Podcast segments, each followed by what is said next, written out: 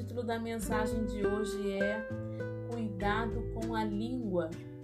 E a reflexão está no livro de Provérbios, capítulo 21, versículo 23, que diz o seguinte: Tome cuidado com as suas palavras e você evitará muito sofrimento.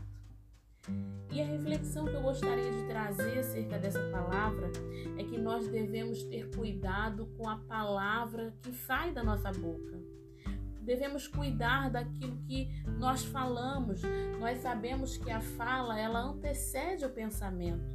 E nós não temos que falar tudo o que pensamos, porque às vezes nós colocamos para fora, verbalizamos algo que ainda não está definido na nossa mente, mas é o suficiente para causar sofrimento a alguém, é o suficiente para causar uma ferida, para causar uma mágoa, para causar uma tristeza em alguém. A palavra de Deus em Tiago capítulo 3 diz que a língua é algo pequeno que profere discursos grandiosos. Ela como é uma fagulha capaz de incendiar uma grande floresta. Incendiar, ele significa, né, no sentido literal da palavra, significa fazer arder, inflamar-se. E nós devemos ser apaziguadores, aqueles que acalmam, aqueles que traz paz, aqueles que pacificam, aquele que traz acordo na palavra de Deus, nós temos exemplo de pessoas que foram apaziguadores e, e pessoas que foram incendiadoras. É, incendiadoras, nós temos o exemplo de Herodias, né?